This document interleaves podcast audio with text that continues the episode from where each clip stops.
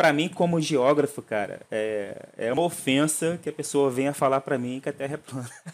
Eita!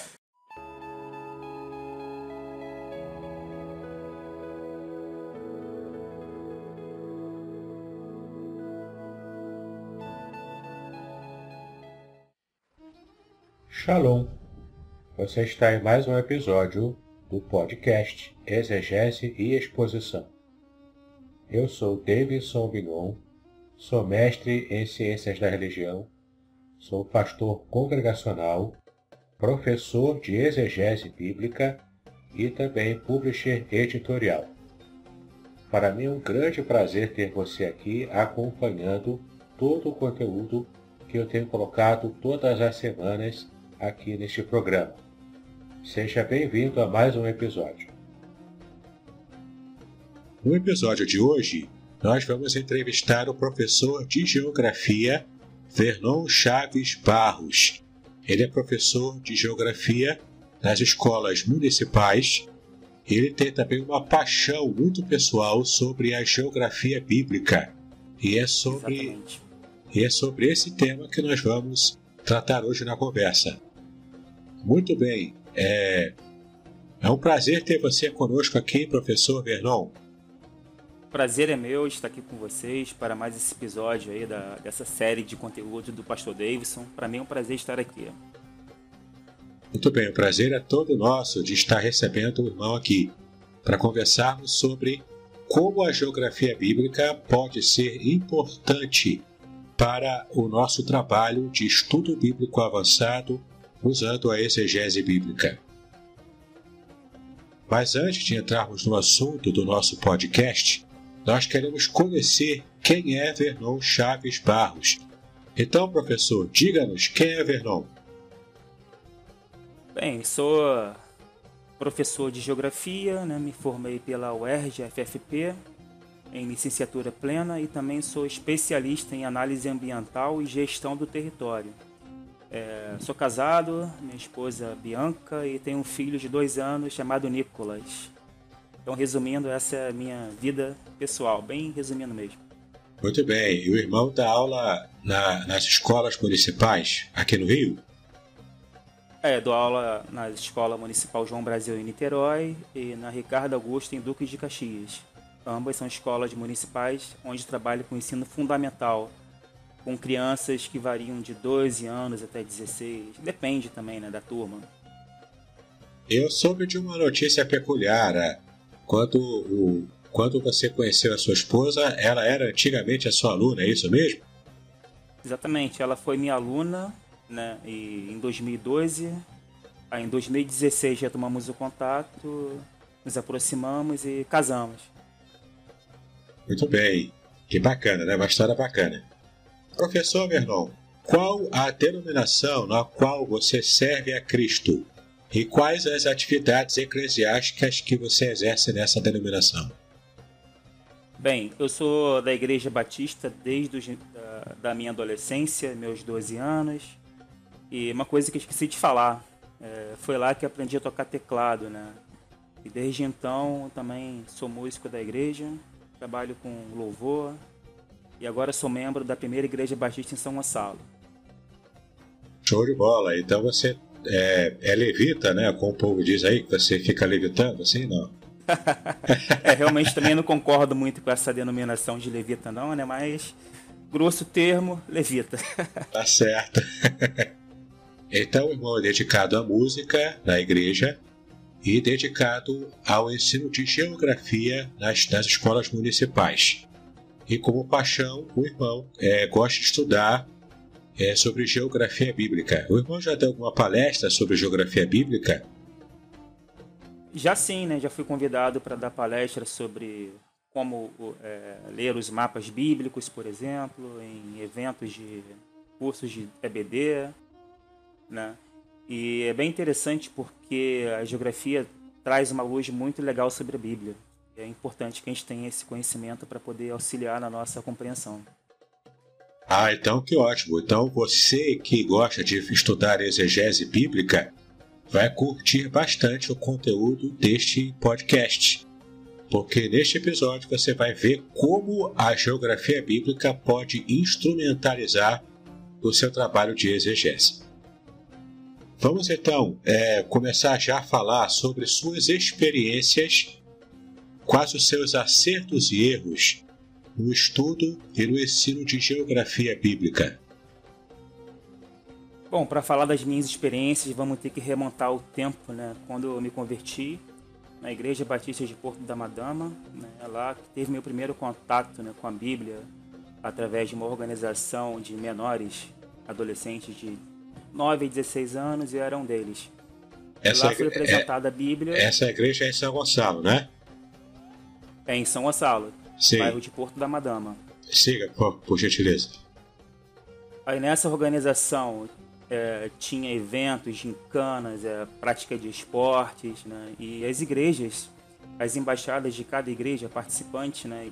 geralmente iam para congressos onde tinham vários tipos de gincanas, debates bíblicos.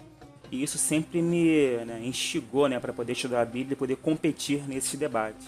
Foi aí que tive o contato com a geografia bíblica, a princípio, né, onde eu disputava sobre conhecimento geográfico com outras igrejas, com outros embaixadores de, outros, de outras igrejas ao redor do Brasil, do estado, do município de São Gonçalo. Era bem legal, era bem divertida essa, essa esses congressos, né? essa, essa disputa. E foi o pontapé que teve né, para eu poder me dedicar mais a esse assunto. Bacana. E mas quais são os seus erros e acertos na, no estudo da geografia bíblica, que foi a pergunta né, inicial? Ah, desculpa. Acontece. É, em relação a erros e acertos, né, acredito que eu posso falar no termo de faculdade. Né? Quando você vai para uma faculdade de geografia, né, lá você tem muitas, muitas questões, muitos questionamentos sobre a sua fé, né? E nesse interim, né, você acaba tendo algumas dúvidas, né? Você tem que buscar mais conhecimento para poder até é, se precaver né, para poder consolidar a sua fé. Aí, nesse esquema, né, tivemos erros, né, porque nós pensamos, por exemplo, que a geografia era uma coisa, geografia bíblica era uma coisa, mas na verdade era outra completamente diferente. E o erro que eu falo é porque a gente tenta desprezar a ciência, é, botar à parte. E a ciência, ela complementa a Bíblia, ao meu ver eu acho um erro muito ruim o fato de negligenciarmos a ciência para estudar a Bíblia como um todo. É, inclusive uma outra ciência que é bastante parceira da geografia bíblica, que é a arqueologia, né? Que é mais ou menos como uma geografia histórica dos tempos bíblicos. E eu tenho certeza de que essa também é uma ciência que corrobora bastante no estudo da exegese. É verdade, eu preciso falar uma coisa também em relação à minha própria experiência. Né? Quando entrei na faculdade, eu já tinha lido a Bíblia, já tinha uma visão sobre geografia bíblica, né? E durante o meu curso de geografia, como falei, vieram aquelas questões, aquelas dúvidas e questionamentos, né? Mas o legal foi que quando eu li a Bíblia novamente, é, tudo se encaixava como se fosse um quebra-cabeça. Assim, foi como se Deus estivesse falando comigo sobre questões e foi maravilhoso ter esse conhecimento expandido, né?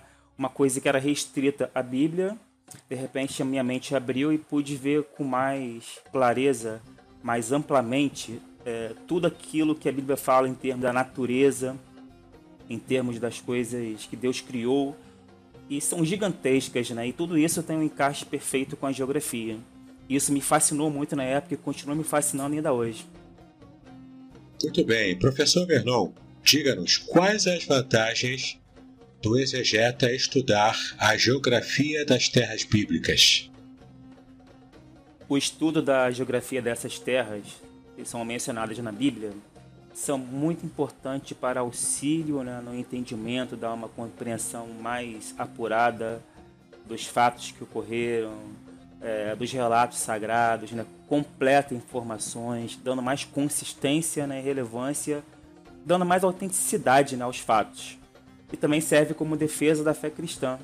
principalmente com auxílio da arqueologia, né? Porque quando você tem lá a cidade mencionada na Bíblia e quando a arqueologia vai lá e comprova que elas existiram, né? Como tem em muitos casos, isso também acaba corroborando ainda mais o relato bíblico. Ah, isso aí, perfeito. Então aquele que se dedica a esse estudo consegue ter uma abrangência maior no seu conhecimento. Verdade. Então, então, em sua opinião, todo estudante da Bíblia deve se esforçar para conhecer e estudar a geografia bíblica? Com certeza, né? Porque a Bíblia ela faz o esforço né, de geolocalizar, georreferenciar os eventos. Não é à toa que ela faz isso. Se ela tem essa preocupação de mostrar para gente onde ocorreu tal fato, então acho que é importante a gente estar, tá, por exemplo, né, tendo esse conhecimento geográfico. Por exemplo, vou ler alguns versículos aqui que mostra claramente isso. É, exemplos. Havia um homem na terra de Uz, cujo nome era Jó, e este era homem íntegro, reto e temente a Deus, e se desviava do mal. Jó 1.1. Ou seja, referenciou um acontecimento na terra de Uz. Outro exemplo. Em Mateus 4:25 fala: "E seguia uma grande multidão da Galiléia, de Decápolis, de Jerusalém, da Judéia e de além do Jordão, do Rio Jordão no caso, né? Novamente a Bíblia aí referenciando os relatos. É, mais uma um exemplo, tem vários aqui, estou dando só três, por exemplo. E passando pela Frígia e pela província da Galácia, foram impedidos pelo Espírito Santo de anunciar a palavra na Ásia. Atos 16, 6. Novamente vemos referências né, geográficas sendo usadas amplamente pela Bíblia.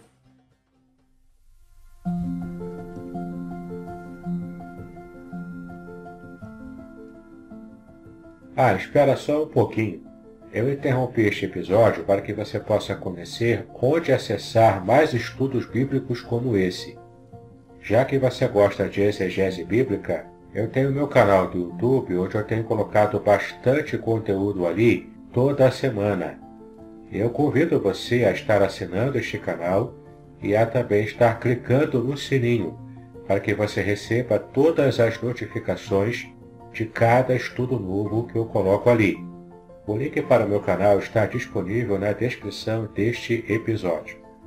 Caso você queira fazer parte do meu grupo especial do Telegram Exegese e Exposição, é só acessar o link que está na descrição deste episódio também. Além disso, eu tenho dois cursos gratuitos que você poderá fazer na plataforma Udemy. O primeiro deles é Estudo Bíblico Indutivo. É um curso simples e direto onde eu ensino as técnicas para que você possa descobrir a verdade bíblica por si mesmo. O outro curso gratuito que eu tenho na plataforma Udemy é o curso sobre a nova homilética, onde eu ensino técnicas modernas para que você possa pregar a palavra de Deus com muito mais impacto para a geração atual. E o mais importante eu deixei para o final. Trata-se do meu curso Introdução à Exegese Bíblica, onde você poderá aprender as técnicas que os teólogos profissionais aplicam para compreender o texto bíblico. O curso é simples, dinâmico e ele vai direto ao ponto, sem enrolação. E você também terá acesso à minha monitoria para tirar todas as suas dúvidas sobre o curso e também sobre a palavra de Deus. O valor do curso é muito acessível e eu tenho a certeza de que você se interessará por todo o conteúdo que está ali. Clique no link na descrição deste episódio para que você possa assistir uma aula degustação gratuita. Agora sim, continue com o conteúdo de hoje.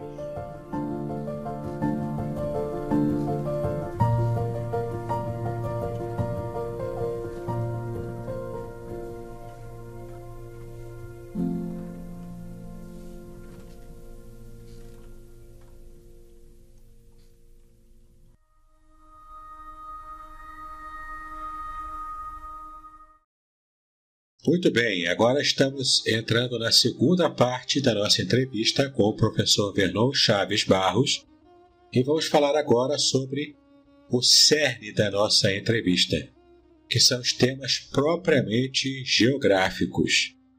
Vamos ver como a geografia bíblica pode realmente nos ajudar a compreender melhor um trabalho de exegese bíblica. Professor Vernon, o que é geografia bíblica e quais as similaridades com a geografia comum? É uma pergunta muito importante porque a geografia bíblica, ela podemos dizer que é um ramo da geografia comum. Então é preciso agora, nesse momento, estar falando sobre o que é a geografia comum para poder, enfim, voltar para a geografia bíblica. Então, a geografia ela é uma ciência né, que procura entender o mundo à nossa volta, os fenômenos naturais, sociais, e tudo isso ela tem um reflexo no espaço geográfico, que é o objeto de estudo da geografia.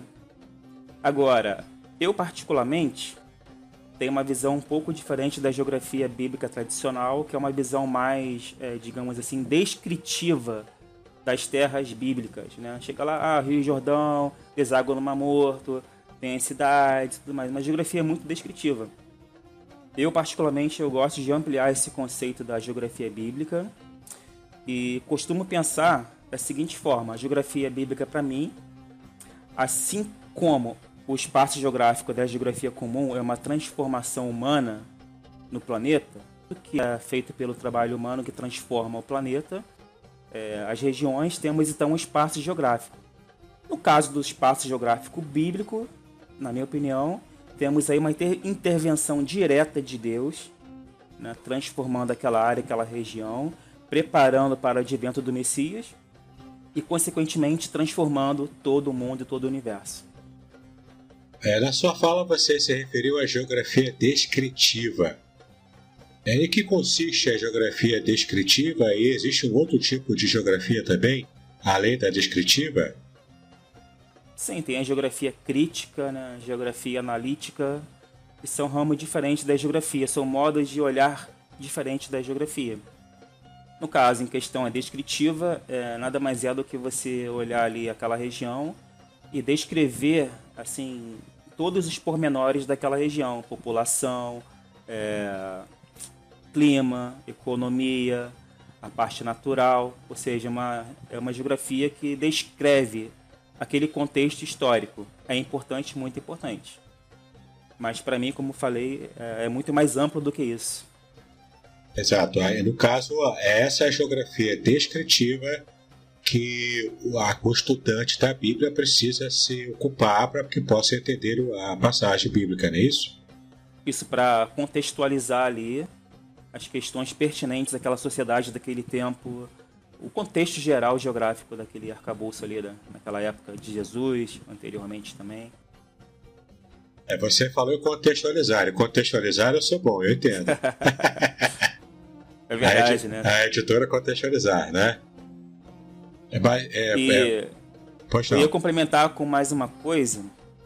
Sim, quando pode. eu falei que o espaço geográfico bíblico, no caso, seria uma intervenção de Deus, uma transformação de Deus naquela área, com um objetivo. Eu vou ler aqui um versículo que acho que explica bem, acho que explica bem esse objetivo, né? que é de tornar congregar em Cristo todas as coisas na dispensação da plenitude dos tempos, tanto as que estão nos céus como as que estão na terra. Filipenses 1:10.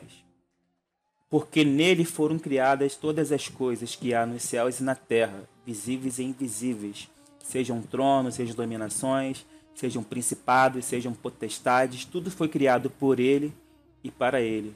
Isso é muito importante. Tudo foi criado por ele e para ele. Colossenses 1:16. E complementando, e que, havendo por ele feito a paz pelo sangue da sua cruz, por meio dele reconciliasse consigo mesmo todas as coisas, tanto as que estão na terra como as que estão no céu. Então eu acho que esse foi o papel da intervenção de Deus naquela região, né? O que ele fez naquela época, o que Jesus fez por nós lá naquele lugar, Jerusalém, nas proximidades do Mar Morto, que é o local mais profundo do planeta, uma depressão absoluta. Aquilo que ocorreu lá teve amplitude mundial. Tanto é que estamos aqui na América, né, ouvimos sua palavra, estamos aqui falando né, sobre ela. Ou seja, a intervenção de Deus é universal. Amém. Até fortalece a nossa fé, né? De modo até bastante espiritual mesmo, né? Como você frisou agora na resposta. Professor, Os rios Tigre e Eufrates são os mesmos que cortavam o Éden? Se sim, que evidências se pode apresentar? Os rios podem ter mudado seus cursos durante o dilúvio? Essa é interessante, hein? É, e aqui é aquela parte, né, que foram as perguntas que foram enviadas para nós, né, para esse justamente para poder serem respondidas aqui. É, em relação a essa pergunta do rio Tigre e Eufrates, se eram os mesmos, acredito que sim. Por quê? É, são rios que sempre foram muito conhecidos naquela região, né? E na época em que o Gênesis foi escrito, né, esses rios já faziam parte do cotidiano das pessoas principalmente o rio Tigre e Eufrates, né, que formam ali a Mesopotâmia, né? E o interessante é que ainda faltam dois rios aí, o Gion e o Pison, que a gente não tem assim uma ideia clara do que possa ter ocorrido com eles. Eu tenho as minhas teorias, né? Posso te apresentar aqui para vocês. Pode, fica, pode chegar à vontade. Onde estão esses rios? Né? Historicamente falando, aquela região ali do, do Oriente Médio é uma região desértica. Ela fica nas imediações do Trópico de Câncer. E se formos comparar é, essa região em outros lugares do planeta, todas as regiões são desérticas mesmo. Não é uma coincidência. E o fato de ser uma região desértica, isso traz um valor ainda maior para a questão dos rios ali presentes. É, por exemplo, na história se fala que a Mesopotâmia o crescente fértil foi o berço das civilizações. Então temos ali o rio Tigre, Eufrates, temos o rio Jordão ali no meio e o rio Nilo. Qual a coincidência desses quatro rios? Todos eles estão numa região muito desértica, onde o valor da água ela é muito importante. E temos até então aí uma, uma figura para Cristo, né? quando ele fala que sobre o rio da água viva, a água que ele dá é uma água que quem toma nunca mais vai ter sede. Ele é essa representação desse rio de vida, né? E agora em relação ao rio Pison e Gion, para mim poderia ser o rio Jordão e o rio Nilo no Egito, porque é, estão é. todos no crescente fértil. É, é, uma teoria. É uma teoria bastante peculiar. Eu nunca tinha ouvido falar dessa teoria não. Até porque esses quatro rios, né, Rio Nilo, Rio Jordão, Rio Tigre e Eufrates estão nessa região desértica. Eles foram um berço, rios que deram origem à nossa civilização, da qual nós é, herdamos tudo aquilo que nós temos hoje. Ou seja, a civilização egípcia, os judeus, né, os mesopotâmios, todos eles surgiram nessa época. E tem uma correlação aí. Se o crescente fértil foi o berço da civilização, o Éden, que fica nessa área também, é o berço da humanidade. Eu não acho que seja uma coincidência. Eu acho que tem alguma coisa aí que possa ser mais profunda. Mas é claro, requer mais estudos, né? Até porque tem outras teorias também, que, por exemplo, que fala que o rio Gion, se eu não me engano, é o rio Ganges, lá na Índia, bem longe dali. É, aí é meio complicado, né? E uma outra coisa também muito importante se, se analisar, a pergunta fala, né, que, deixa eu reparar aqui, é, que são os mesmos que cortavam Éden teoricamente sim, são os mesmos. Então levamos a acreditar que aquela região é uma região rica, um jardim rico com muita vida. É justamente isso que a água traz para aquela região, traz muita vida. Né? E uma coisa, eu vou ler para vocês aqui o texto. É importante analisar um fato aqui. Gênesis 2, do 10 ao 14. Fala assim: E saía um rei do Éden para regar o jardim e dali se dividia e se tornava em quatro braços. O nome do primeiro é Pison, este é o que rodeia a terra de Avilar, onde há ouro, e o ouro dessa terra é bom, e ali é o bidélio, a pedra sardônica, né? são algumas, alguns minerais. O nome do segundo rio é o Gion, que rodeia toda a terra de Cush, e o nome do terceiro rio é o Tigre, é o que vai para o lado oriental da Assíria, e o quarto rio é o Efrate. Mas o que quero registrar é o seguinte: é, a Bíblia fala que havia um rio que se dividia em quatro braços. E isso é uma coisa que não é natural. Geralmente na natureza. Não é natural. A gente só vê um rio se dividindo em vários braços, em deltas, em regiões planas, né? onde o rio ele se fragmenta, né? Mas é uma região muito plana. E naturalmente um rio ele nasce no alto de uma montanha e em seu trajeto ele vai se dividindo, melhor dizendo, em seu trajeto ele vai recebendo outros afluentes. Ou seja, é, na verdade são vários braços que se unem para formar um rio até chegar no mar. Por exemplo, é, eu comentei que não é natural que um rio se divida em quatro. O natural é que hajam várias nascentes em vários pontos das montanhas e essas nascentes se convergem todas para formar um único rio no final que vai chegar até o mar. Ou seja, a água corre em direção ao mar e nisso que corre em direção ao mar se une a outros rios até chegar no mar. O relato bíblico fala de um rio que deu origem a quatro. Será que poderíamos fazer uma analogia aí? Será que esse rio é o rio divino que deu origem à humanidade? Que deu origem ao é, Éden, é. à vida? Aí já está no campo da especulação, né? Exatamente, uma especulação. Mas... Muito bem, vamos seguir então, professor Vernon. Por que o Mar Morto tem esse nome? A resposta é simples, né? Mas não sei se você vai querer saber o porquê também dele ser morto. Né? Com certeza, quero saber tudo. Nós queremos saber tudo, eu e meus ouvintes. A resposta para a pergunta primeira, né? Por que, que o nome é esse? Porque realmente no Mar Morto não tem vida nenhuma, é, devido à alta salinidade das suas águas. Uma pessoa que vai lá tomar banho, ela boia muito fácil, né, devido à densidade né, da água e a concentração de sal é muito grande, muito grande. E aí temos algumas teorias que podem explicar né, esse, essa grande quantidade de sal. Uma teoria bíblica, no caso, é a que fala da cidade de Sodoma e Gomorra, que ficava nas imediações, e teve aquela saraivada, né, aquela uva, aquela saraiva. Alguns acreditam que possa ter influenciado na salinidade da, da água em questão. Mas também tem uma explicação geográfica. É, aquela região, como já falei, é um deserto, uma região muito desértica. Isso quer dizer que chove muito pouco.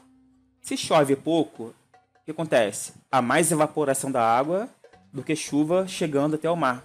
Isso. A água que, isso, a água que chega no mar vem do Rio Jordão. E o Rio Jordão vai trazendo cada vez mais sais que se acumulam no Mar Morto ao, com o passar do tempo. E com a evaporação. Né? Isso, e com a evaporação, esses sais ficam cada vez mais concentrados naquela região. Na região não, no lago. Porque o Mar Morto, na verdade, não é um mar, é um lago. Esse lago, ele é fechado, não tem saída para o mar. Né? E ele, consequentemente, a evaporação vai fazendo com que a água ela baixe um pouco. A concentração de sal aumenta e tornando a vida impossível naquele lago. Por causa do excesso de sal, naturalmente. Exatamente. Né? Muito show de bola. E ali é, como você disse, é o lugar mais baixo da Terra, né? É a Isso, é uma depressão. É, é a maior depressão da Terra. Isso, chama-se depressão absoluta. Que também tem as relativas, né? Uma depressão relativa é uma depressão que está acima do nível do mar. No caso do Rio Jordão, é a depressão absoluta. Ah, então, é, ali na, na região do Mar Morto, inclusive parte do Rio Jordão, é, é uma depressão absoluta que está abaixo do nível do mar. Ou seja, é um lugar assim muito profundo. Inclusive, é, o título do meu livro, que futuramente será lançado pela Contextualizar, tá? é do mais alto céu ao mais profundo dos vales. Ou seja, estou é, pensando em algo desde lá da, do universo, das alturas que a gente não consegue alcançar, até o vale mais profundo que existe no planeta, que é o Vale do Rio Jordão, que deságua no Mar Morto. Então, é uma ideia que eu tenho para o título do meu livro, que sairá em breve, se Deus quiser. Muito interessante. Eu terei prazer em trabalhar no seu projeto e lançarmos esse filhão seu aí para marcar também a posteridade, né? Ser mais um livro de ajuda àqueles que se dedicam ao estudo da palavra de Deus com profundidade. Ah, professor Vernon, é apenas um resgate uma pergunta anterior que eu acho que ficou ainda em aberto uma resposta importante para alguém que te perguntou. Ah, os rios Tigre e Eufrates, por causa do dilúvio, podem ter mudado de curso ou não? Depende. É, como falei antes, né, o rio nasce numa montanha. E em regiões montanhosas, os rios têm vales mais encaixados, ou seja, são rios que correm no meio de rochas. E nesse caso, não tem como mudar o curso. Mas quando o rio chega em regiões de planície, há sim a possibilidade de ter mudado de curso, sim. E não apenas pelo dilúvio, também pode mudar de curso naturalmente falando. Porque o rio, ele, em regiões mais, digamos, planas, ele, ele é mais sinuoso em forma de S. E esse S vai se aprofundando cada vez mais, até que de repente o S se desfaz e vira uma coisa reta. Não sei se consigo explicar. Até novamente o rio fazer novamente esse, essa forma de S. É um processo que leva-se anos e anos. Né? Mas sim, pode haver mudança de curso, sim. É, então, muito bacana. O nosso ouvinte que fez essa pergunta, acredito que esteja, já esteja satisfeito, né? Então vamos seguir aqui, Vernon, com, as, com mais perguntas, porque temos várias perguntas e temos que seguir com o nosso cronograma. Qual é a idade da Terra? Ela é jovem, como alguns criacionistas alegam, ou tem bilhões de anos? Olha, interessante, é, rapaz. Essa pergunta aí causa contenda. Eita! é uma pergunta braba, digamos assim, porque vão ter pessoas que vão defender que a Terra é jovem, tem cerca de 6 mil anos, e vão ter pessoas que vão defender, teólogos mais liberais, que ela tem bilhões de anos, né? É, não que seja um teólogo liberal, mas como geógrafo, eu afirmo aqui que a Terra tem cerca de 4,5 bilhões de anos. Logo, não pode ser uma terra jovem, né? Existem muitas evidências acerca disso. Isso quer dizer que a Bíblia mente? Não, em hipótese nenhuma. Temos aí então uma certa, digamos, interpretação dos fatos que precisam ser apreciados, né? Para podermos ter uma compreensão melhor do que o texto bíblico fala em relação ao Gênesis, né? Os dias da criação. Acredito que temos que levar isso mais a fundo para poder explicar melhor essa situação. Mas será que há alguma, alguma forma de conciliação dessas duas formas de datação ou não? Sim. Inclusive, no meu livro também vou falar sobre isso mais detalhadamente. Mas aqui posso adiantar para vocês o seguinte: é, não tem como ter sido a criação realizada em apenas sete dias, seis dias no caso, né? literais. Por quê? Primeira Evidência: o dia como nós conhecemos, né, ele foi criado no quarto dia da criação.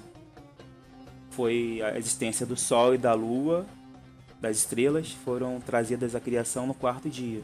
E são eles que regulam o tempo: Sol, a Lua, a rotação da Terra.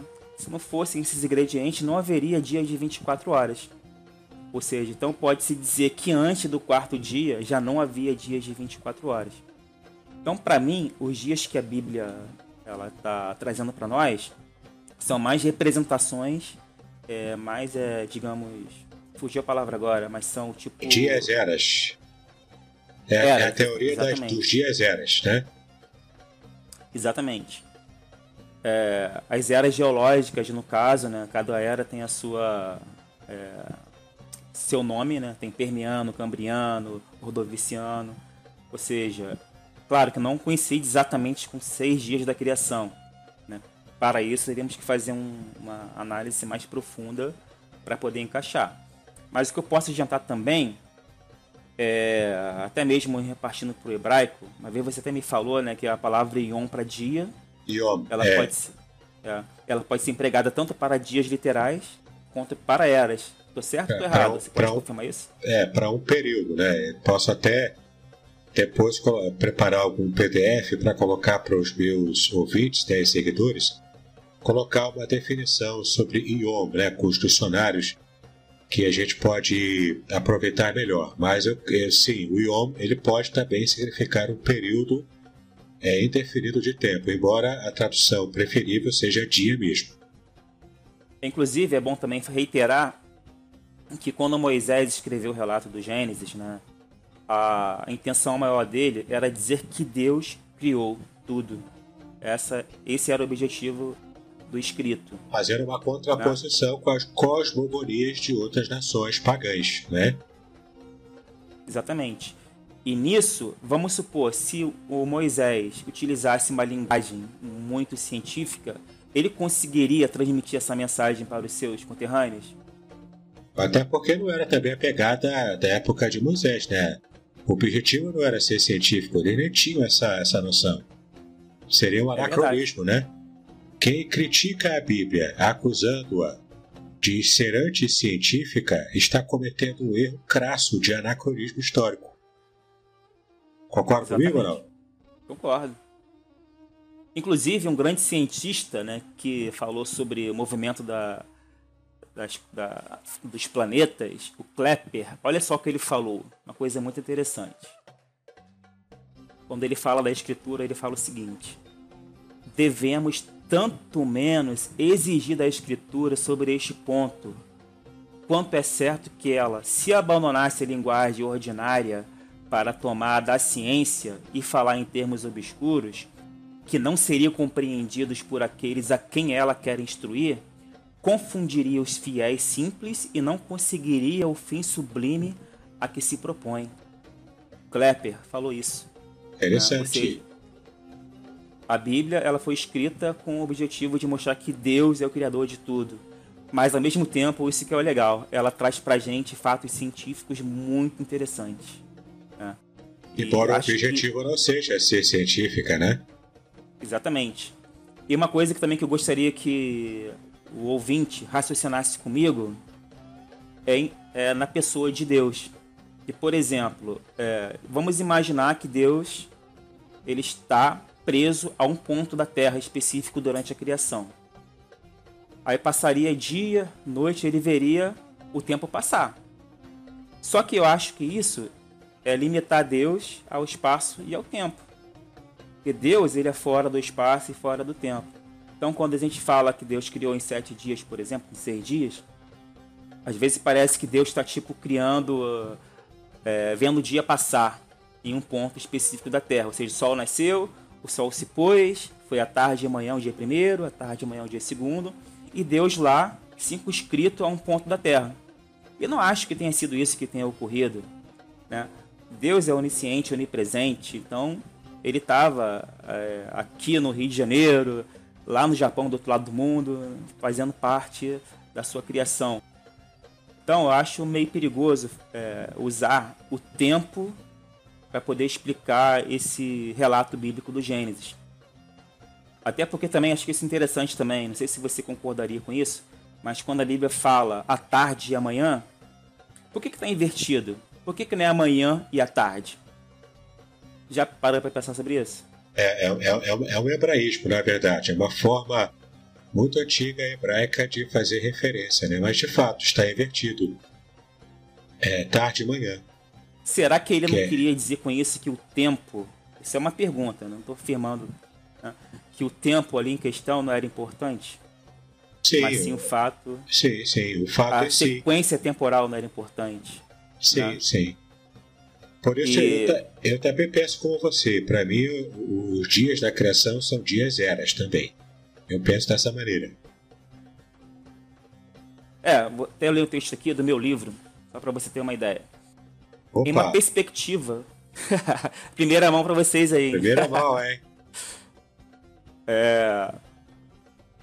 Em uma perspectiva, o sentido global, Terra como um globo, depois vamos falar sobre isso, né? Terra plana mas vamos lá, em uma perspectiva ao sentido global, não se tem como determinar onde começa um dia e termina outro dia. Isso só seria possível através de uma convenção, tá?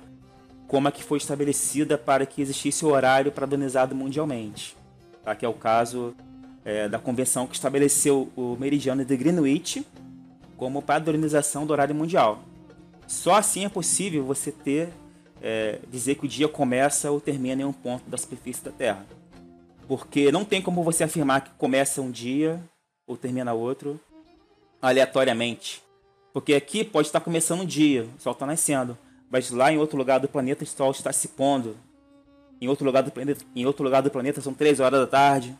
Ou seja, constantemente o dia está é, em seu ciclo, no sentido de que agora pode ser qualquer hora em qualquer lugar do mundo.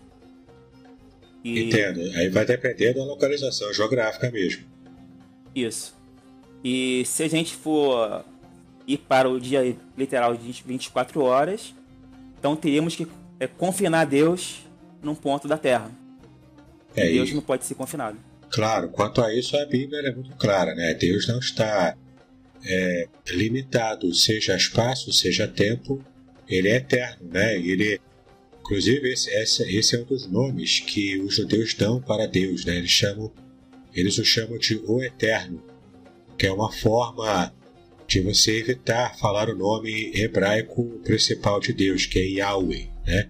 Em respeito ao nome Yahweh, eles evitam falar Yahweh e falam o Eterno, Hashem, que é o nome, e criam né, os, os nomes secundários de Deus para poder é, agir em respeito a ele. Justamente para não limitar a Deus. Né? E a gente é bobo, a gente acha que com a teologia a gente consegue limitar Deus. Ninguém consegue limitar um ser que é infinitamente superior a cada um de nós. E só para finalizar esse assunto, Sim. gostaria de fazer uma pergunta é uma pergunta retórica, né? Mas eu acredito que Graças é a Deus, certa... eu não preciso responder a pergunta retórica. é, vamos lá para a pergunta. É, Deus criou o mundo em seis dias, né? Correto? É. Você pode responder nesse caso. Sim, sim. A Bíblia diz seis dias. Se Deus é poderoso, por que ele não criou tudo em um segundo? É, pergunta para ele. Você não tem como saber, né? Acho que ninguém tem como saber. Só ele mesmo, né? Exatamente, mas isso da nossa perspectiva humana. É. Temos que. Pra gente, é... o fato de ter criado em seis dias ou um segundo tem uma diferença muito grande. Só que para Deus, essa diferença não existe. Entendeu? Para Deus não importa se é um segundo ou se é 10 mil anos, ou se são 7 dias. Isso é muito simples até de entender, professor, porque a nossa mente ela é completamente limitada a esse pensamento voltado ao tempo e ao espaço. Essa é uma prisão que Deus colocou a gente. E a gente não consegue conceber outra forma de imaginar o universo e o mundo, e claro, o próprio Deus, que não seja dessa maneira. Não é? Exatamente. E tem até uma, um trecho de um livro que eu gosto muito, que gostaria de ler aqui com vocês. É do Norman Geisler, acho que é assim que se fala o nome dele. É, Geisler, ele é muito bom. Gosto muito de Norman Geisler. Olha o que ele fala. Porque se Deus é simples, os seus pensamentos não são sequenciais, mas simultâneos. De modo contrário, se Deus não é simples, então ele pode pensar com sucessão temporal e, como alguns têm mostrado, se Deus é temporal, então é também espacial. Aliás, um Deus assim seria mesmo material.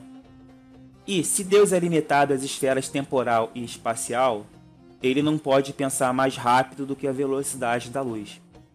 Assim, ele não seria nem mesmo capaz de conhecer a totalidade do universo em um determinado instante, para não falar no conhecimento infalível do futuro. Além do mais, se Deus é ilimitado, limitado, ele está sujeito à desordem e à lei da entropia, isto é, sua energia utilizável está diminuindo. Assim, em última instância, Deus seria exaurido. O que quero dizer com isso?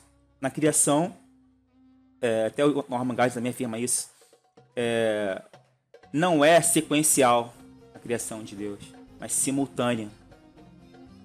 Ou seja, para a gente é sequencial. Primeiro dia, segundo dia, segundo dia, terceiro, quarto, quinto, sexto. Só que para Deus é simultâneo. É como se a criação toda acontecesse ao mesmo tempo. Então para ele não tem sentido ser em sete dias ou um segundo. Para a gente tem. Mas também tem uma resposta para isso que vai estar no meu livro que eu não vou responder aqui não. Aí você vai dar spoiler, né? Aí eu vou dar spoiler. É, não dá para dar spoiler, mas é interessante porque, para nós, é uma quebra total de paradigmas. Não é? Verdade. Pensar dessa maneira é uma quebra total de paradigmas. Ótimo. Então, a próxima pergunta é: Existe prova ou argumento bíblico para o continente hipotético que chamam de Pangeia? Bom, biblicamente, né, se formos usar o Gênesis, fala que apareça a porção seca. Não sei se no hebraico é, se refere a uma porção seca só, ou se está subentendido que são várias porções secas, né? Posso Mas a ideia olhar, que eu tenho... É, é, posso dar uma olhadinha lá, para depois é, fazer talvez um episódio até de podcast exclusivo, exclusivo sobre esse assunto. Mas a ideia que a gente tem, né, quando lê o texto, tá falando a porção seca, como se fosse uma porção seca, é, não é isso? E o termo grego, pangeia, significa pan, todo, né, e geia, terra, né? Toda a terra, né? É, Operada num, lugar só. Concentrada num lugar só. E enquanto o mar chama-se Pantalassa. Todo o mar, pan, né? Todo, Talassa, mar, em outra parte do globo, digamos assim. Então, essa seria uma evidência de que estava tudo concentrado, mas cientificamente temos uma evidência muito forte de que toda a Terra estava realmente unida. Vou mostrar para vocês aqui um mapa que mostra. Vamos para ver aí? É, eu consigo ver, mas quem está nos ouvindo em podcast não vai, claro que não vai enxergar o mapa. Mas quem estiver assistindo em vídeo vai conseguir. Mas eu posso depois pegar com o professor Vernon a imagem e colocar num PDF que eu vou disponibilizar e disponibilizar gratuitamente para quem estiver ouvindo em podcast. Pois não, professor, pode continuar. Então, esse mapa aí mostra claramente a América do Sul e seu encaixe perfeito com a África. Ou seja, esse encaixe aí, né, há 130 milhões de anos atrás, era assim. Repare que eu falei 130 milhões de anos atrás.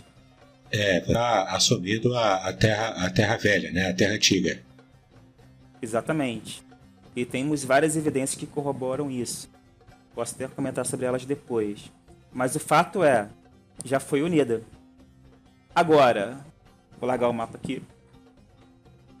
Temos algumas teorias interessantes, até biblicamente falando sobre isso também. É, uma das teorias que eu gosto muito de estar tá comentando está lá em. Deixa eu procurar aqui. Gênesis 10, 25. Fala o seguinte: A Eber nasceram dois filhos. O nome de um foi Peleg, porquanto em seu dia se repartiu a terra. E o nome do seu irmão foi Joquitã.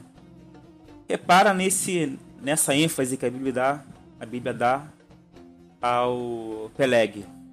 Nos seus dias se repartiu a terra. Será que ela está se referindo à separação dos continentes? É uma possibilidade, embora é, essa, essa expressão partir a terra, né, a, a expressão Eretz, em hebraico, ela também metonimicamente pode se referir à terra de Israel, a terra prometida. Mas que não é o caso, Gênesis ainda não estava em voga a questão da terra prometida. Aí de fato era, era anterior ao, ao Êxodo, então é, é, possível. Eu posso até fazer também mais uma, mais uma ideia de podcast, né? Mais um episódio, talvez respondendo, então tentando procurar a resposta para essas questões interessantes que você está levantando aí. Mas prossiga então. Inclusive, vamos supor, no dia de Peleg se repartiu a Terra. Ou seja, já havia humanos, digamos assim, vivendo contemporaneamente essa divisão da Terra. Bom, se formos pensar na divisão dos continentes, se fosse uma divisão rápida, teriam muitos fenômenos associados a isso. Terremotos, maremotos, vulcanismo, é, é, mudanças climáticas, e isso não passaria despercebido daquelas pessoas que viveram naquela época. E também eu não acredito que tenha acontecido dessa forma, tão rápida.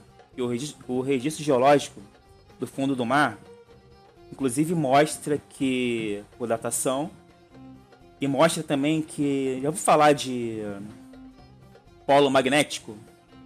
Sim. Da Terra que se inverte? Não, da Terra que se inverte não, mas a, a, o polo magnético no, nos ímãs a gente conhece, né? Eu não sei se Exatamente. tem. Você falei por baixo ou tem alguma coisa a ver? É, o polo magnético, agora que nós estamos convivenciando, é o polo magnético norte.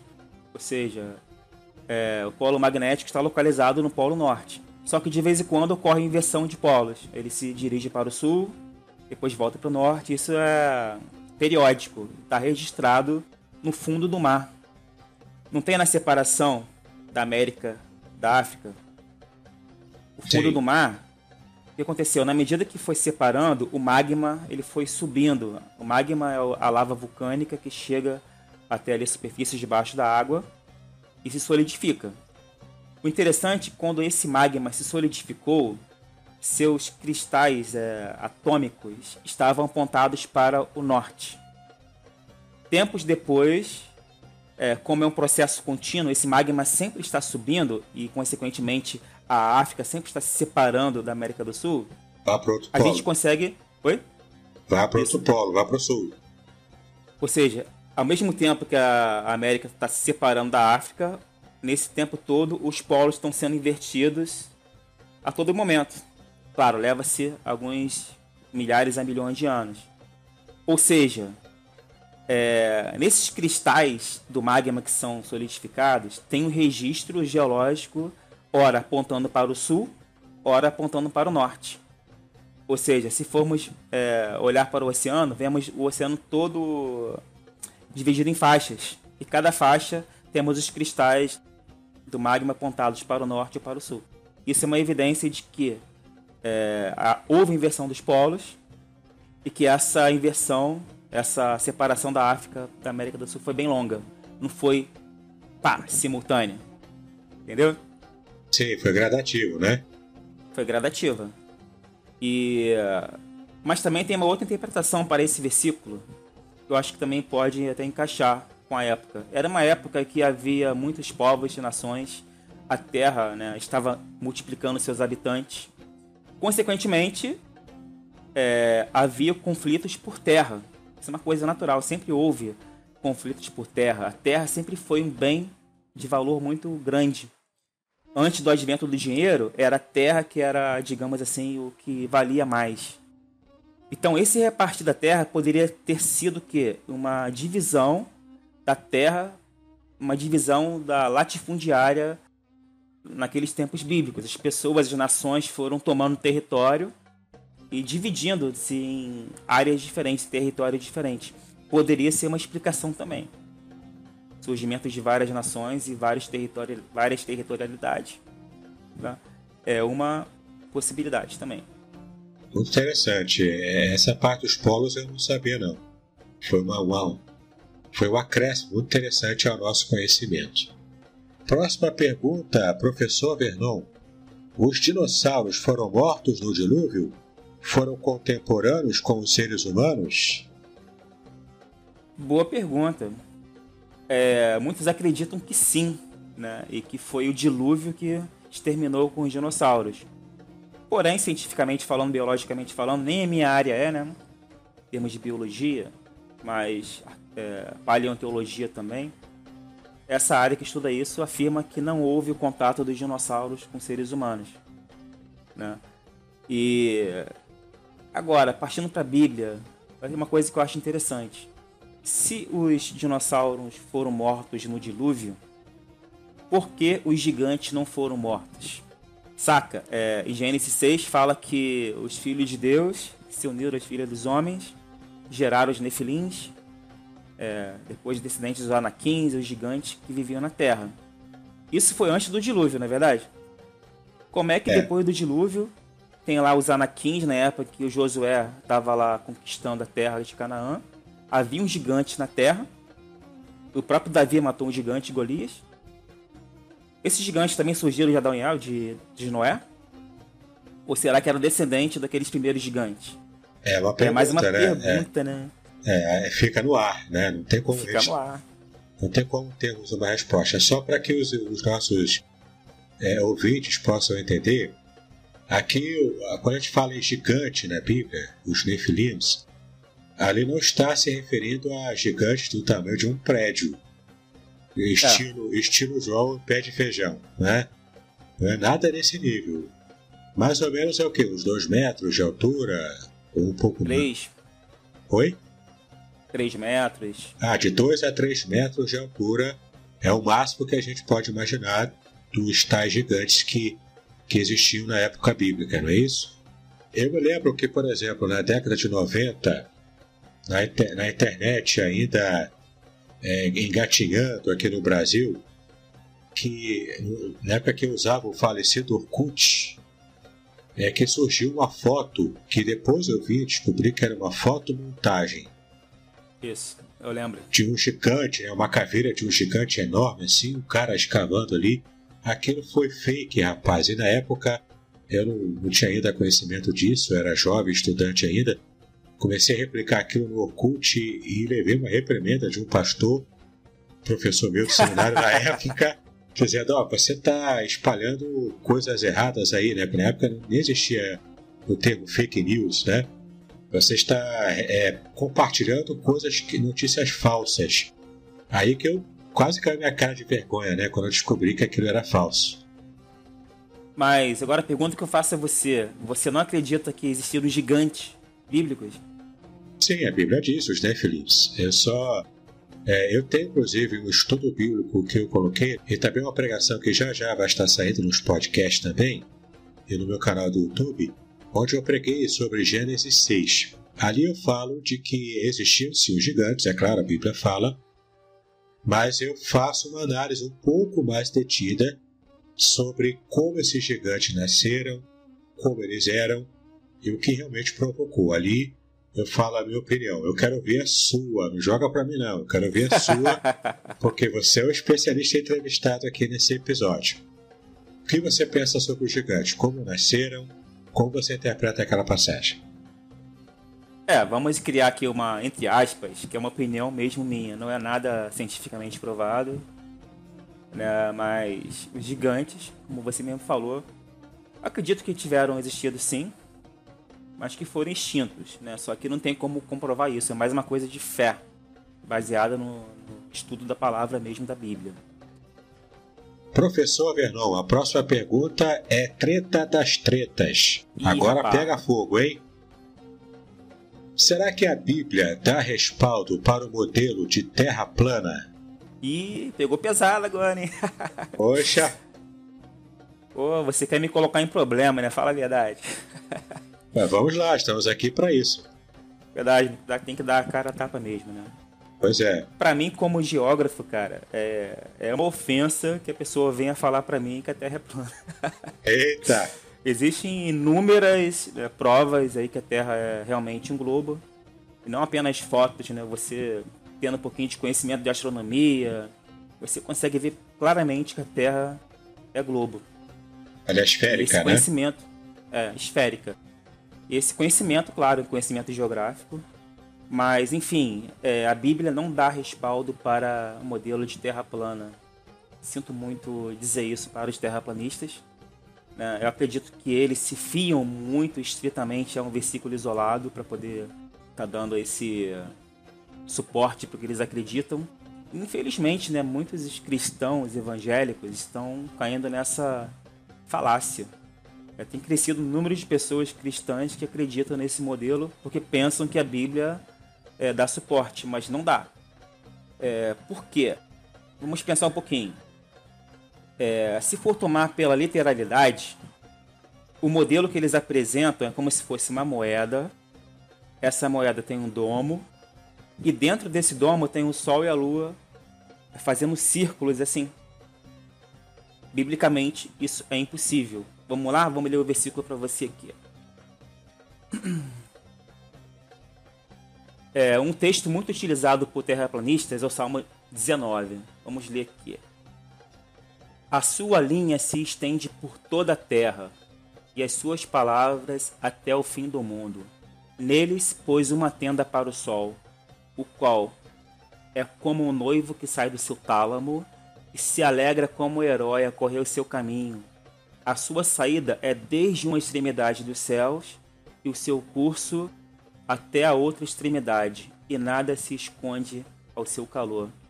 Eles se prendem a essa parte, o seu percurso desde uma extremidade até a outra. Só que a Bíblia fala que o sol ele se esconde numa tenda. Depois ele corre, se apressa para chegar do outro lado e nascer de novo. Isso tem lógica? É, isso é uma linguagem seja, figurada, né? Uma linguagem poética. Exatamente. E eles acreditam que a Terra está o quê? Circula, o Sol está circulando.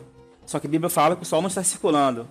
O Sol ele se põe e se apressa a correr para nascer de novo. Onde está esse versículo? Vou achar aqui para você. Aqui, Eclesiastes 1:5 fala assim: Nasce o sol e o sol se põe, e apressa-se e volta ao seu lugar de onde nasceu. Pô, imagina só, o sol tá lá, sobe, depois desce, pôr do sol. Isso é uma visão da pessoa que está ali na terra, né, vendo o sol percorrendo. Então o escritor bíblico, quando ele vê isso, ele narra aquilo que ele viu, né? a percepção que ele tem daquele ambiente que ele está inserido. Né? Então, é uma linguagem que ele utiliza para poder se comunicar. Mas vamos pensar cientificamente. É possível, no modelo assim de moeda que eles defendem, o Sol se pôr aqui, vir por baixo, se apressar e nascer aqui de novo? Não, nesse modelo não, porque embaixo é o abismo, né? É o mundo dos mortos. Nesse modelo da Terra plana, né? Exatamente. Ou seja, o próprio modelo dele não tem respaldo bíblico. Né?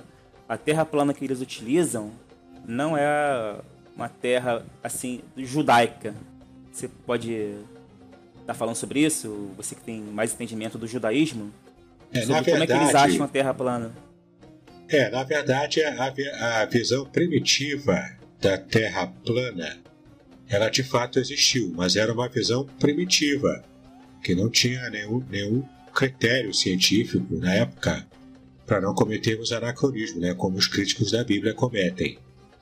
Mas a questão ali que você pode ver com detalhes na entrevista que eu fiz no episódio anterior, que já está disponível para você, tanto em podcast quanto em vídeo também no meu canal do YouTube, de uma entrevista como essa que eu fiz com o professor de hebraico Samuel Monteiro, e também falamos sobre a Terra plana e ele explicou claramente que o texto de Isaías 40, versículo 22, não dá respaldo somente ele, né, sozinho, a uma terra circular. Mas também falamos ali sobre a terra plana e como esse modelo primitivo, embora tenha sido uma crença bíblica é, antiga, não tem de fato o respaldo para a gente defender hoje, em pleno século XXI. Siga então com seus argumentos, professor.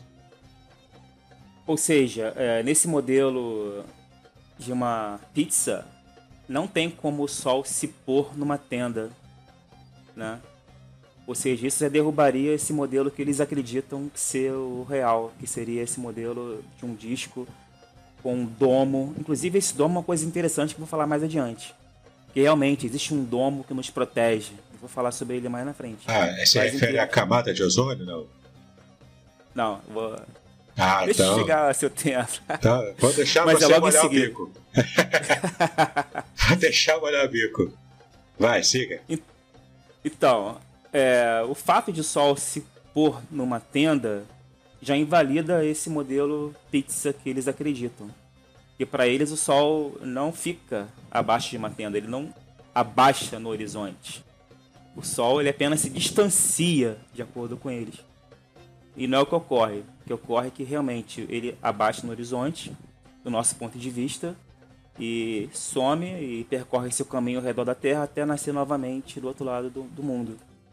Né? E, inclusive, um perigo de acreditar nessa visão literal, por exemplo, que a Bíblia fala, tá? É até como exemplo que eu vou falar sobre isso, está em Gênesis 4:11.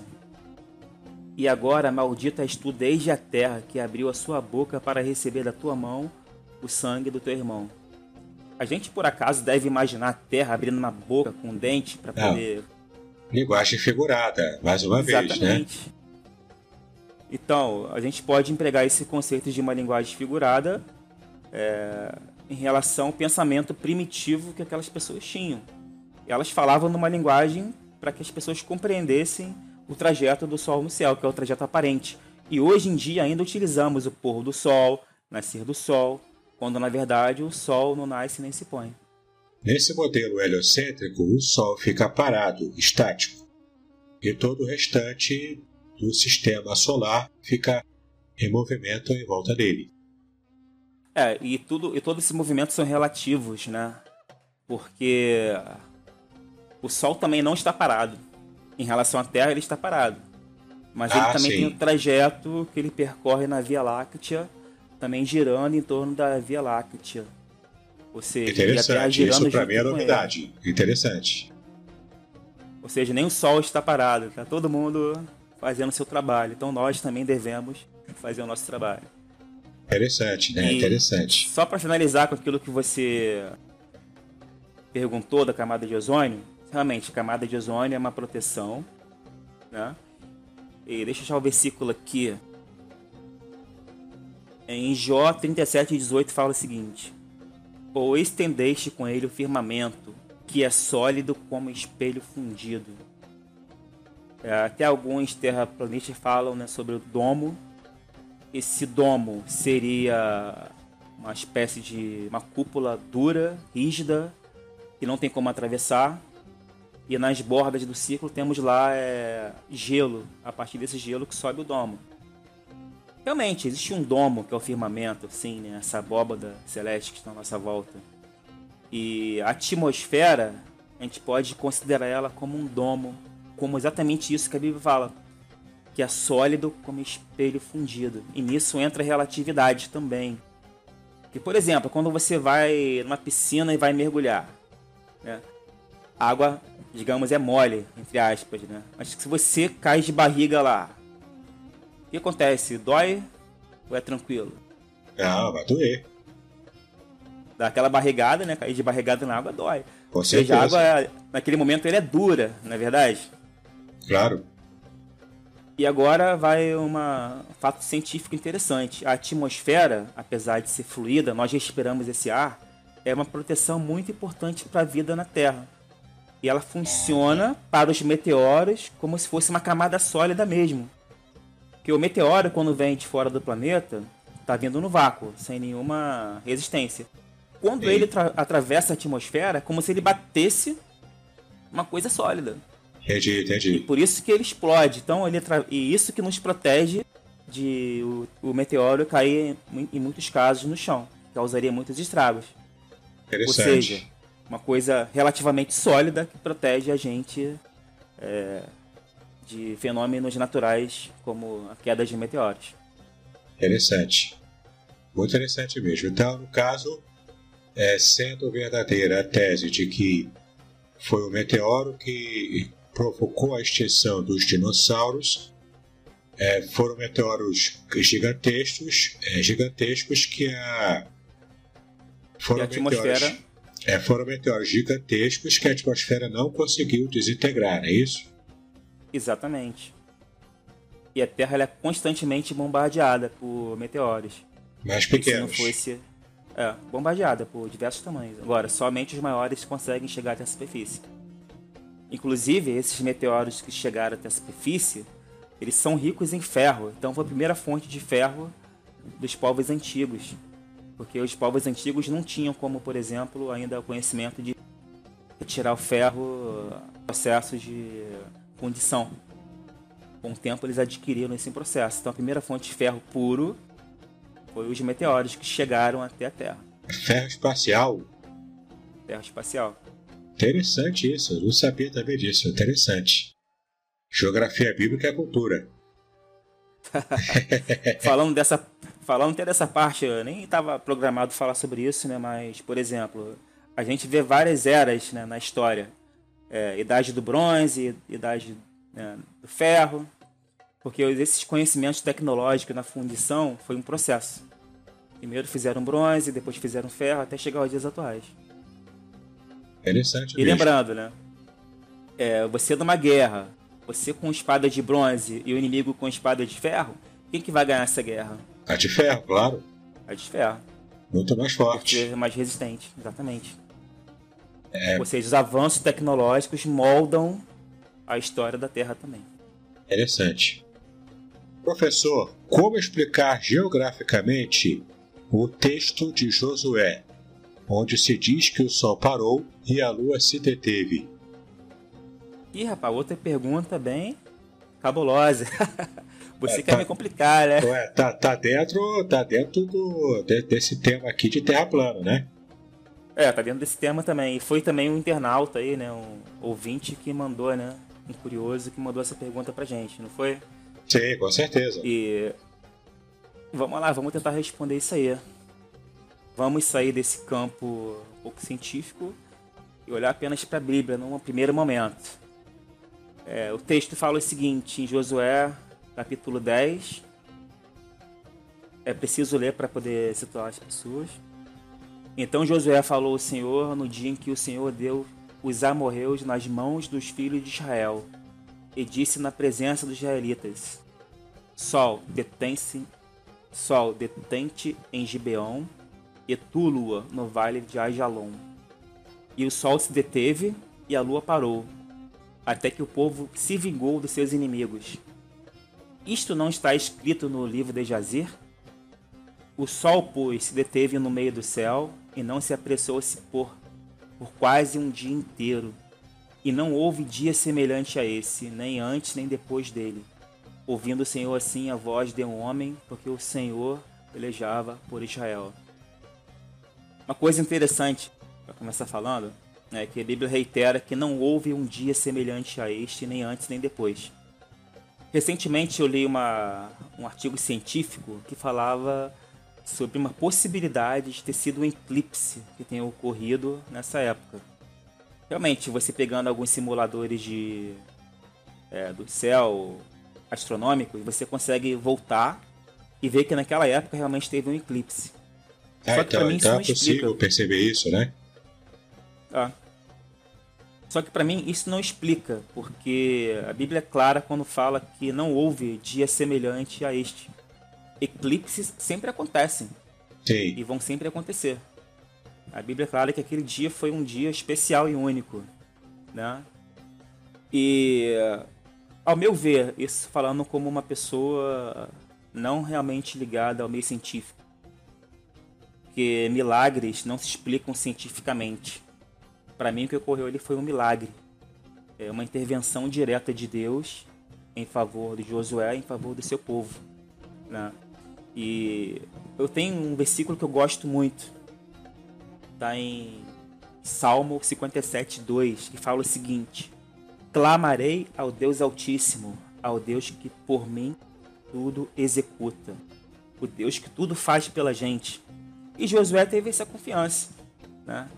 De que se ele clamasse a Deus, Deus poderia parar o universo para por ele, pela nação, por Israel. E foi o que aconteceu para mim. Foi um milagre divino. Não vejo outra explicação ali. Se for procurar a explicação natural, ah, a Terra parou de girar. Se a Terra parasse de girar, teria vários problemas em consequência desse é, dessa inércia, né? Porque tá tudo em movimento. Se você para de girar de repente, é como se você estivesse no ônibus, o ônibus freasse e você fosse parar lá na frente. Né? A mesma coisa aconteceria com a Terra. Se a Terra parar de girar agora de uma hora para outra, você vai dar de cara com a parede. Você está solto e a parede está fixa. Né? É. Aí que não é a Terra que é plana, eu que vou ficar plano, né? Igual a pizza, assim, achatado. Exatamente. Ah, então eu não acredito que isso tenha acontecido assim, dessa forma. Tem até uma teoria minha que na verdade que parou ali foi o tempo. Né? É, Deus parou todo o universo para que isso numa simulação, numa temporal, numa dimensão temporal, para que Josué conseguisse levar a vitória do seu povo. Em outras palavras, foi um milagre mesmo. Né? Alguns vão dizer que o tempo é relativo, que você está lutando ali, o tempo passa devagar né? Porque o tempo, quando você está se divertindo, passa muito rápido, mas quando você está trabalhando, o tempo passa devagar. Muitos vão poder falar isso também. Ah, isso é percepção nossa, né? Individual do tempo, mas é, o que você está se referindo é Deus agir objetivamente nesse relógio temporal que ele criou para colocar a gente dentro dele. É, é, dando uma de nerd aqui, é como se Deus tivesse pegado na é feito igual o Doutor Estranho, né? Na Marvel lá, usando a joia do tempo para congelar tudo e ficar todo mundo separado. E então é, dá tempo né, de, de Josué é, conseguir vencer aquela batalha. É isso que você está dizendo, né? Exatamente. Até porque tem uma coisa muito importante aí que eu nem falei ainda. É que Deus criou o universo baseado em leis. Tudo que ocorre, tudo que acontece são processos. Inclusive na criação, né, como eu falei, é, os sete dias são. É, são. São dias eras. Dias eras onde você vê um processo contínuo, né? Eu, particularmente, não tenho nenhuma dificuldade em crer que foi um milagre de Deus, uma intervenção direta de Deus na natureza, é, meio que anulando as leis naturais, porque ele tem poder para fazer isso. Né? Apesar de que eu, particularmente, não acredito que ele faça isso. Eu tenho meus motivos que não vou falar aqui. Mas Deus é poderoso para agir milagrosamente. E nesse caso, foi uma atuação direta de Deus para ajudar o seu povo. Né? Como eu falei, é, Deus faz tudo pelo, pelos seus, pela sua igreja. Tudo que está ao alcance por bom para a gente, Deus vai fazer. Amém. Muito bem. Professor Vernon, a próxima pergunta. Existem indicações objetivas de que Caim se refugiou na África? A princípio, pelo que eu tenho pesquisado, eu não vejo nenhuma indicação assim dele para a África o que a Bíblia fala é que ele foi para as bandas do Oriente. Né? E o Oriente é o caminho oposto ao caminho da África. Vamos ler lá, é, Gênesis 4,16. E saiu Caim de diante da face do Senhor e habitou na, na terra de Nod, do lado oriental do Éden. Ou seja, ele foi para o caminho oposto em, relação à África. Não impede que ele tenha depois contornado e voltado e ter feito moradia é, na África, né? Mas em todo caso, é, Caim e sua descendência, né, teoricamente, foram mortos no dilúvio, né? É, essa, então... foi, essa, essa foi mais uma pergunta de um internauta, né? De um, de um, de um de nossos ouvintes aí. Muito bem, professor Vernon. A próxima pergunta da nossa lista. Existe algum motivo geográfico para a escolha da Palestina como Terra Santa? Por que Deus levou Abraão para lá que é uma área bastante desértica e não para outras áreas do crescente fértil? Olha que pergunta interessante, hein? Pois é. E essa pergunta ela tem fundamental importância porque ela se trata do plano de Deus para a salvação da humanidade. Né? Não foi à toa que Abraão foi parar lá na Palestina, né? que é, até hoje é foco de conflito nisso. E uh, Abraão ele morava numa área do crescente fértil mesmo em Ur, Ur dos Caldeus, na Mesopotâmia. Uma área rica, produtiva, os rios Tigres e Eufrates né, lá davam aquela área, uma área muito. como se fosse o Jardim do Éden mesmo, uma área muito exuberante, verde. E ele saiu desse lugar, onde tinha sua casa, sua família, seus bens, e foi para um lugar completamente desconhecido por ele. Olha só o que Hebreus fala, Hebreus 11, 8. Pela fé, Abraão, sendo chamado, obedeceu indo para um lugar que havia de receber por herança, e saiu sem saber para onde ia. Isso que é interessante, Abraão deu um tiro, entre aspas, no escuro. Foi só pela fé que ele teve essa coragem para sair de lá. E para onde que ele foi? Foi parar num lugar que é rodeado por desertos. Saiu de um lugar rico, produtivo, com muita água, e foi para um lugar onde a água era mais escassa, rodeado por desertos. E por quê? para dar né, embasamento para a salvação da humanidade. É, Palestina, Israel, onde ele se fixou, é uma área que é a rota de comércio entre, entre três continentes: África, Ásia e Europa. Então, as principais rotas comerciais passam por ali, por, pelas imediações de Jerusalém. Olha só, tem até um versículo interessante é, que fala sobre isso está em Ezequiel 5,5. Fala o seguinte: Assim diz o Senhor Jeová: Esta é Jerusalém, pula no meio das nações e terras que estão ao redor dela. Ou seja, Deus fala que Deus colocou Jerusalém no meio das nações. E se formos olhar o velho continente, o velho mundo, é, que é composto por África, Europa e Ásia, Jerusalém e Israel está praticamente no meio. Ou seja, esse versículo tem o maior sentido para a gente né, diante desse fato. E foi nesse lugar que surgiram várias civilizações. O Império Grego se expandiu, controlou aquela área. Se não fosse grego, a gente não teria Bíblia em grego. É, depois chegaram os romanos, com suas estradas, seus portos e rotas marítimas. E tudo isso serviu de pano de fundo para o surgimento do cristianismo, para a vida do Messias, né? E Israel foi um trampolim para chegar a todas as outras regiões usando a infraestrutura do Império Romano. Ou seja, é, tava, Jesus morreu na hora certa, no lugar certo, e a partir desse lugar o evangelho foi propagado para as outras áreas do mundo então conhecido, né? É velho mundo, tanto que a América é conhecida como o novo mundo, em oposição ao velho, e a Oceania, novíssimo continente. Mas o velho mundo é o velho mundo onde Jerusalém estava no meio. E até depois eu vou, vou compartilhar com você, para você também compartilhar nas redes sociais, é, um meme coloca Jerusalém no meio e Europa, Ásia e África em volta dela como se fosse uma flor. Muito legal. Ou seja, é, Abraão foi para a Palestina para formar o pano de fundo histórico e geográfico para a salvação da humanidade. Ou seja, Deus agindo na geografia do local para transformar toda a humanidade, todo o planeta. É a motivação teológica se servindo das motivações próprias da geografia, da política internacional da época, para de fato promover o principal objetivo divino que é salvar a humanidade. Exatamente. E sobre essa terra, fala o seguinte lá em Deuteronômio: É uma terra da qual o Senhor, o seu Deus, cuida. Os olhos do Senhor, do seu Deus, estão continuamente sobre ela, do início ao fim do ano. Ou seja, é a terra do mais profundo dos vales. Interessante. É, então, nessa questão né, de, da posse da terra, pela Bíblia, a gente vai sempre entender que Israel tem esse direito à posse. É isso? Confirma ou não? É, se for pensar biblicamente falando, isso é um respaldo para é, a presença de Israel naquela terra. Mas é claro, tem todo um histórico que aconteceu, né? Israel foi expulso da sua terra, teve a diáspora, perderam sua terra, se espalharam pelo, pelo mundo, depois retornaram. Infelizmente é. tem uma guerra sangrenta lá até hoje, né? É triste. Ah, os contingentes mudaram ao longo da história, a gente sabe disso. E hoje em dia é, temos que analisar né, esse panorama como um todo.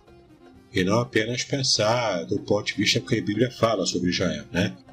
A gente pega o dado bíblico sobre Israel como uma promessa de Deus e a gente precisa ver isso ser cumprido entre o povo, mas uh, nós também temos que analisar o contingente como um todo, envolvendo os palestinos, os árabes, enfim, que é inclusive a próxima pergunta da nossa lista. É, você achou que ia se livrar? Eu vou deixar você sair daqui sem me responder isso não. Professor Vernon, poderia nos dar uma explicação panorâmica, não precisa ser muito detalhada, mas panorâmica, assim, sobre o permanente conflito Israel e Palestina. Por que, que eu penso isso? Porque eu sei que a história é complicada, é, o vai e vem, vai e vem, é uma questão bastante complicada, mas se você puder resumir, só para a gente tentar se situar e entender por que, que existe tanto conflito hoje, além daque, daquela solução mais imediata e mais assim bíblica que a gente conhece, né?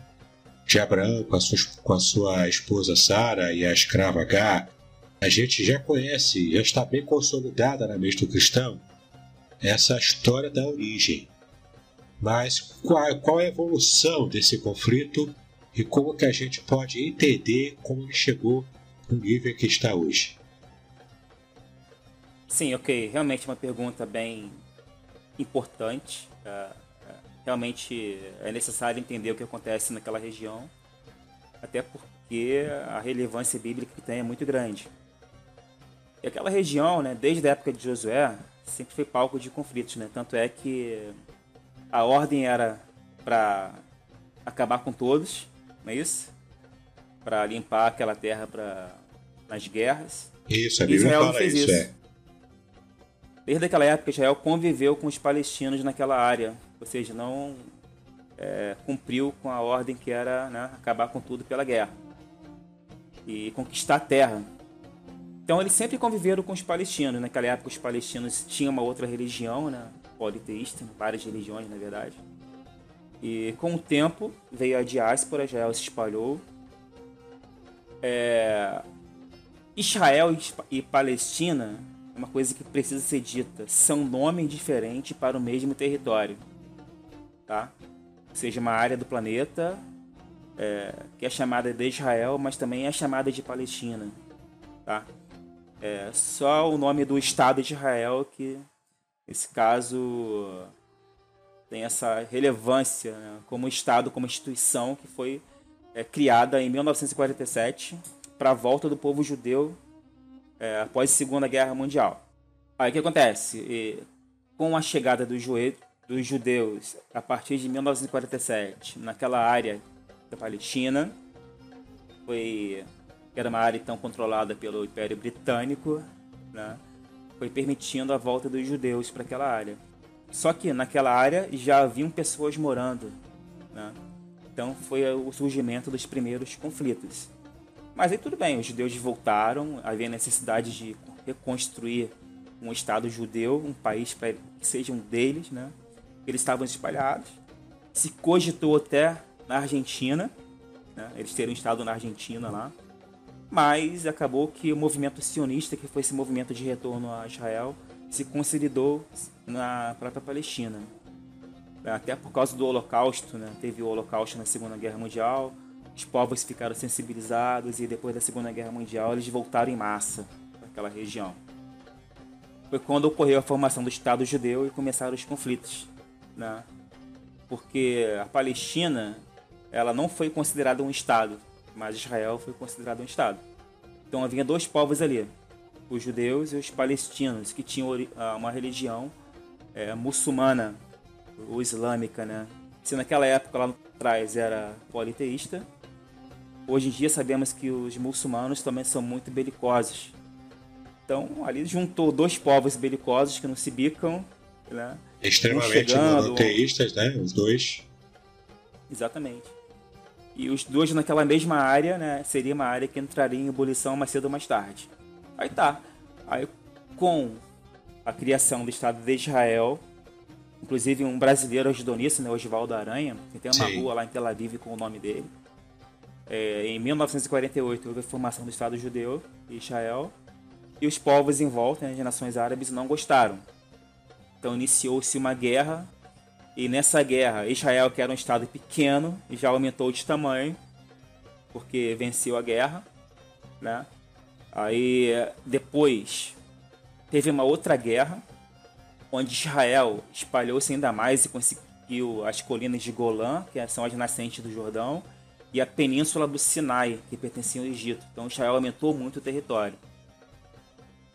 Aí, em 1982, se não me engano, houve um acordo de paz entre Israel e Egito. Israel deu de volta a península do Sinai para o Egito e o Egito parou de implicar com Israel. Né? Mas, infelizmente, é, esses povos, os muçulmanos que lá vivem, não aceitam aquela nação de Israel lá e os mais radicais, né? Então, assim como os árabes, os muçulmanos têm certa resistência com o povo de Israel, Israel também tem certa resistência com os muçulmanos. Então, é uma área que está sempre em conflito, principalmente pelo lado radical, tanto de Israel quanto do, dos muçulmanos. E são esses os principais culpados para que nunca se tenha uma paz naquela região. Por exemplo, recentemente lá, alguns muçulmanos da faixa de Gaza é, lançaram mísseis em direção a Israel. Israel revida. Só que quando Israel revida, é com armamento mais tecnológico, mais pesado. Então o revide sempre é mais poderoso. E isso gera comoção internacional, porque nesse revide mais poderoso, muitas pessoas morrem, né? Infelizmente essa situação ela se perdura e, cara, eu acredito que não vai mudar, não. Até porque a índole desses povos é uma índole belicosa, de não de extremismo puro. E quando se tem algum dirigente queira a paz, acaba morrendo. Por exemplo, Isaac Rabin. Ele morreu porque um extremista judeu o matou porque ele queria firmar acordos de paz com a Palestina. Ou seja, é dos dois lados que tem essa essa é periculosidade. Né? Exatamente. Então, esse panorama aí é muito básico mesmo, né? Eu teria muito mais coisas assim para falar, mas tem que se aprofundar no assunto também. Porque também não podemos ser levianos de é, não olhar o lado palestino da coisa, né? Eles também têm um lado deles, né? Que eles tinham suas terras e foram constantemente sendo repelidos para outros lugares. E nisso usava-se a violência do próprio povo de Israel, né?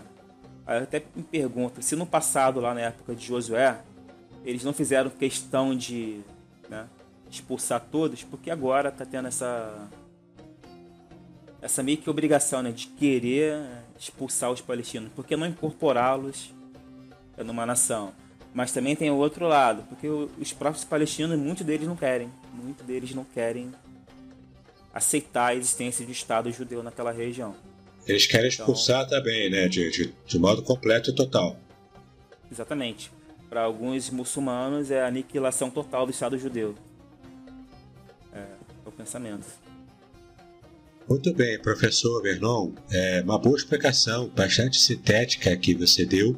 E caso os nossos ouvintes se interessem ainda por este assunto para pegar mais detalhes, podemos marcar uma nova entrevista, um novo episódio para que você possa falar somente sobre isso. Topa, professor? Verdade. Com certeza. Então, beleza. Então, se você, meu ouvinte, quiser um aprofundamento sobre esse tema do conflito Israel-Palestina, embora não seja propriamente um tema de exegese, mas coloca nos comentários, entre em contato e a gente vai produzir então um episódio especial sobre esse assunto, tá ok? Mas já estamos quase chegando no final, professor. A próxima pergunta: Como ler um mapa bíblico os mapas que vêm em nossas Bíblias, eles são confiáveis? Sim, são confiáveis sim, né? Porque foram frutos de um trabalho né? de arqueologia, né? de um trabalho de anos e anos, né? é, envolvendo tradição, envolvendo pesquisa científica também. E, consequentemente, esses dados são jogados em um mapa. O que é um mapa? Um mapa é uma representação de um espaço é, em uma folha, um papel. Né? Porque, por exemplo, o globo terrestre. O globo terrestre tem como você colocar ele numa folha plana? É, tem naquele esquema, né, do, do desenho assim, né? Teoricamente não tem como, na verdade. É, é, é exatamente como ele é. A única forma de você representar a Terra mais perfeitamente é um globo. Agora, quando você coloca um globo, você é, transporta ele para um plano, você tem deformações da informação. Agora, e os, quanto maior... os terraplanistas vão é, discordar de você. Com certeza. e quanto maior é, o tamanho do mapa, da área é, maior é a distorção quando você coloca ele num plano, numa folha de papel. Então, o que é importante dizer? O mapa é um símbolo, são símbolos escritos e desenhados que transmitem uma mensagem, tem uma linguagem. entender essa linguagem é importante. Né? E são o, qualquer mapa que é realizado, que é produzido, ele é baseado em pesquisa. Ninguém faz um mapa pá, pá, pá, pá, e de, de acordo com o que ele quer. Não ele usa informações reais e transfere para papel, digamos assim. Assim é a Bíblia.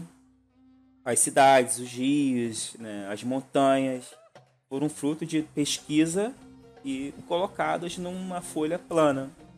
E quanto mais detalhes, mais ricos é, for o mapa, significa dizer que é de uma área menor. E, por exemplo, o mapa do mundo, você não tem informação ali é, relevantes sobre cada país, sobre cada cidade. Não, não tem como colocar tudo no mapa pequeno do mundo.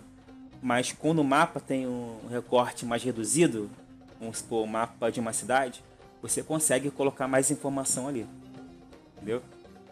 Da mesma forma, a Bíblia. Para que serve o mapa bíblico? É localizar os fatos, né? Onde está, o que ocorreu naquele determinado lugar, qual foi o acontecimento que se deu, foi importante, se não foi. Por exemplo, quais são as áreas que têm maior número de rios, quais são as áreas mais secas. É, são temas que você coloca no mapa. É, também tem a condição. O que, que está no mapa? Qual que é a população da cidade? Qual é o clima daquele local? Né? E a tendência também. Que, que pode estar mudando com o passar do tempo? Aí, no caso, temos ma mapas que retratam uma evolução temporal de um mesmo local. Por exemplo, minha tese de especialização foi mostrar a cobertura vegetal que se perdeu em sete anos no município de São Gonçalo. Ou seja, o um mapa de São Gonçalo de 2000 e 2007. E nesse período, o que, que mudou ali em São Gonçalo? Então podemos utilizar também o mapa para trazer esse tipo de informação. Ou seja, a cartografia, que é a ciência dos mapas, ela é muito importante porque ela justamente é, mostra o processo de confecção dos mapas. Ou seja, não é uma coisa assim feita de forma é, de qualquer maneira. Não, tem todo um trabalho cartográfico para poder dar validade aos mapas em si. E os mapas têm aquela divisão em cores, ou em partes mais escuras e mais claras quando em preto e branco, com aqueles, aquelas informações de metragem, né? De como é que você faz. A escala. A escala. Como é que você faz isso? Você pega uma régua de 30 centímetros e vai medindo ali para saber quantos quilômetros tem de uma região para outra, é isso? Como é que é isso? É, a escala serve para termos uma ideia, né, em termos de tamanho do local de quilometragem. Tem dois tipos de escala, depende do mapa. Tem um mapa que vai utilizar a escala numérica, que é o número 1 seguido por dois pontos e um número maior. Simboliza o quê? Vamos supor, 1 para 1 milhão. Significa que 1 centímetro no mapa é 1 milhão de centímetros na realidade. Aí você transforma esse 1 milhão de centímetros em quilômetro. Aí você vai saber que 1 centímetro equivale a tantos quilômetros. Aí você pode fazer um cálculo de distância entre duas cidades, por exemplo. Ou então tem um mapa gráfico, desculpa, tem a escala gráfica, que é em forma de régua, que vem desenhada no mapa. E naquele desenho tem lá a quilometragem também, para você poder calcular a partir daquela reguinha. Aí você utiliza uma régua para poder auxiliar você nessa marcação da quilometragem. Esse da régua é o mais comum, né, nas nossas Bíblias, não é isso? Sim, sim. Mas também pode ocorrer de ter a, a, a numérica também. É, porque eu lembro de alguns mapas que tem informação de relevo, né, das montanhas desenhadas ali, quase que em 3D. Outros mapas mais modernos eu já vi com foto de satélite da região, que é interessante também você conhecer. E tem inclusive vários softwares na Bíblia, inclusive mapas né, na própria internet, que qualquer internauta consegue achar e, e fazer o seu estudo, né? apresentar talvez lá no mapa grande, quando for dar um estudo bíblico numa igreja, por exemplo. Aí o importante dos mapas é o leitor saber ler o que, que ele quer dizer. E tem toda uma simbologia, por exemplo, um pontinho significa uma cidade, uma localidade. As linhas azuis é, contínuas significam um rio.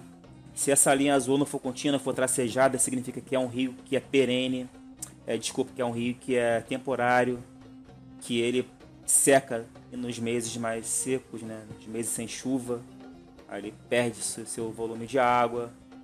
É, uma linha preta, cheia de tracinho, significa uma linha de trem. Então o leitor, quando for ler o mapa, tem que se ater à legenda, que é a legenda que vai explicar cada item representado no mapa. Se é um pontinho, se é uma linha azul, se é um, um triângulozinho preto que significa os picos das montanhas. Então o leitor tem que ter esse, essa atenção para interpretar os símbolos localizando hoje na, no mapa. Muito bem, professor Vernon, já estamos chegando nas perguntas finais, que são as perguntas de despedida que nós já estamos com certeza com mais de uma hora de entrevista né, acontecendo. Eu tenho certeza que está sendo tão bom para os nossos ouvintes quanto está sendo para mim também. Uma descoberta de muitas. Que bom, fico feliz.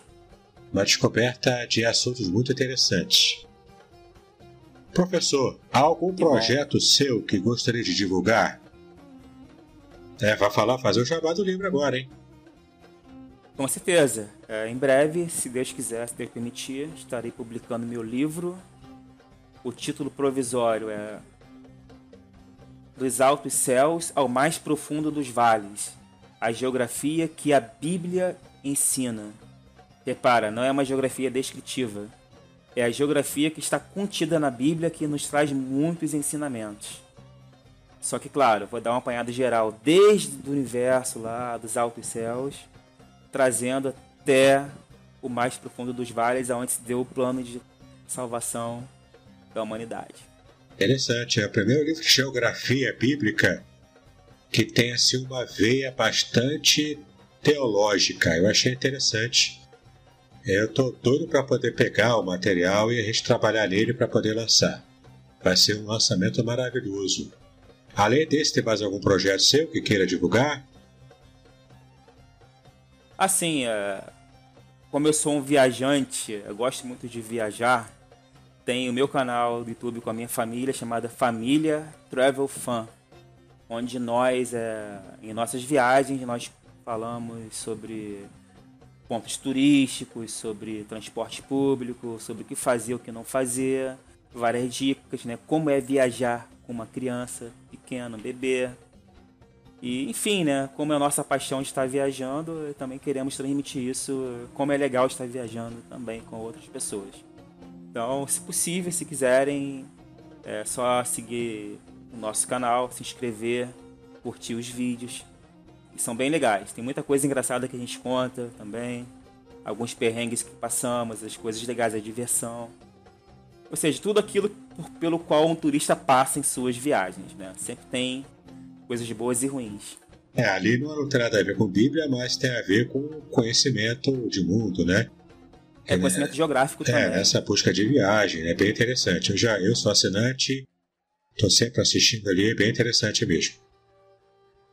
Professor Vernon, dê uma dica para os que desejam começar os estudos de geografia bíblica. Ou seja, fale de bibliografia, fale de livros, para quem, quem vai iniciar e para quem quer uma coisa um pouco mais aprofundada também. Assim, é, o primeiro livro que eu vou indicar chama-se Terra de Deus, de O. Palmer Robertson. Acho que é assim que se fala, Robertson.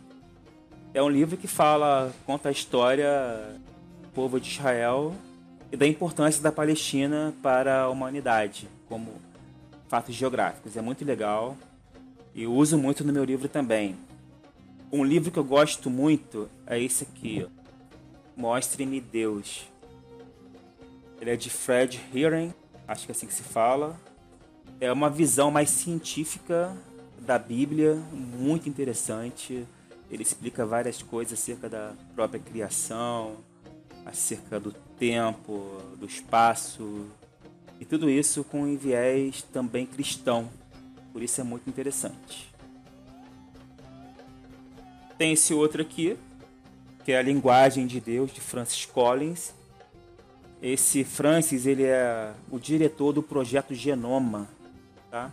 E ele traz as experiências dele, científicas também, e religiosas, e traz isso para o livro. Interessante, muito hein? interessante. Muito interessante. Recomendo muito.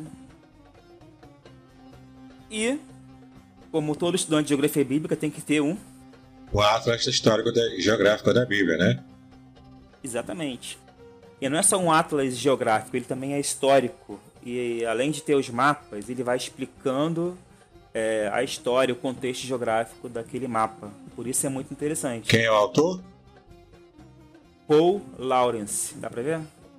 Ah, dá pra ver aqui. Atlas Histórico e Geográfico da Bíblia, de Paul Lawrence. A editora é o que? É, é, qual editora é? Sociedade, Sociedade Bíblica do Brasil. Sociedade Bíblica do Brasil, muito bem. Olha só que legal, só pra ler aqui o contracapa. Este atlas resume em forma narrativa a história bíblica desde Abraão até Paulo. Baseia-se nas mais recentes descobertas de historiadores e arqueólogos. Traz 97 mapas, 7 reconstruções panorâmicas, plantas de sítios arqueológicos e mais de 150 fotografias dá destaque especial a assuntos como os povos e as línguas que aparecem na Bíblia, além de incluir tabelas cronológicas e bibliografia também.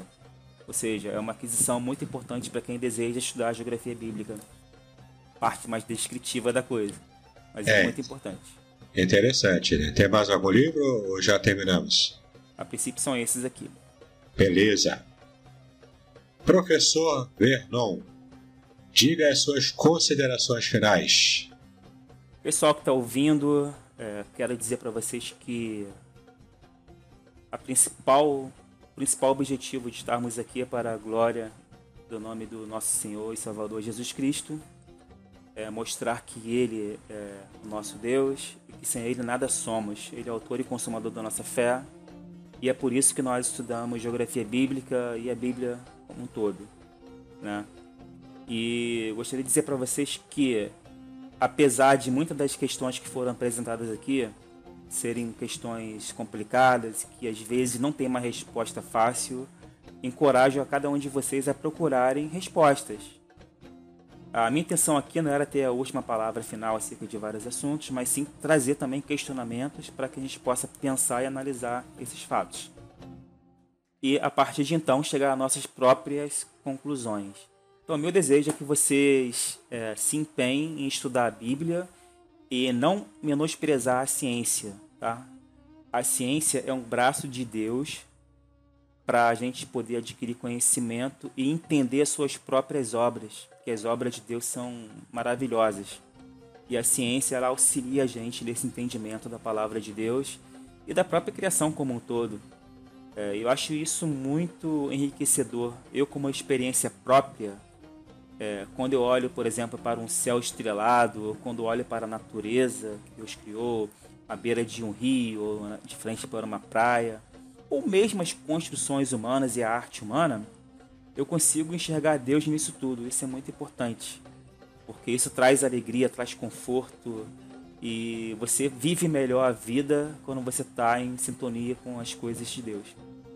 Então, muito obrigado por ter acompanhado até aqui essa entrevista. Espero que tenham gostado e a intenção é, se Deus quiser, futuramente voltarmos aqui para mais debates, mais perguntas e novas experiências com o nosso amigo e pastor Davidson Bignon. Eu é que agradeço, professor Vernon, pela sua participação, estar gravando aqui conosco nessa madrugada de segunda para terça-feira, essa entrevista tão enriquecedora e abençoadora. Com certeza, aquele que estuda, aquele que estuda a Bíblia em profundidade, já deu para perceber o quanto é importante conhecer, conhecer os temas geográficos, as regiões, é, saber ler o mapa, tudo isso é muito importante. E eu tenho certeza de que novos convites virão para que possamos fazer novos episódios com você, fazendo novas entrevistas, quem sabe até trabalhando um pouquinho de arqueologia para que a gente possa então aprimorar cada vez mais o nosso material para estudar a palavra de Deus. Muito obrigado mesmo. Que Deus abençoe o seu ministério, eh, no magistério e também em todas as áreas da sua vida. Amém. E, e a você que também me segue, é, seja me ouvindo em podcast, em seu agregador preferido, seja também me acompanhando no meu canal do YouTube em vídeo eu quero agradecê-lo pela sua fidelidade e também convidar, se você não é assinante do meu canal, assine, clica no sininho. Eu tenho certeza que vai ser uma bênção para a sua vida conhecer mais materiais como esses que vão trazer muito conteúdo bíblico para o seu conhecimento.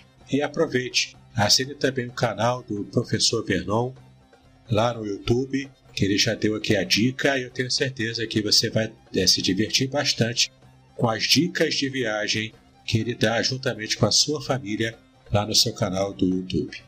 Um grande abraço, paz e bênçãos sobre a sua vida.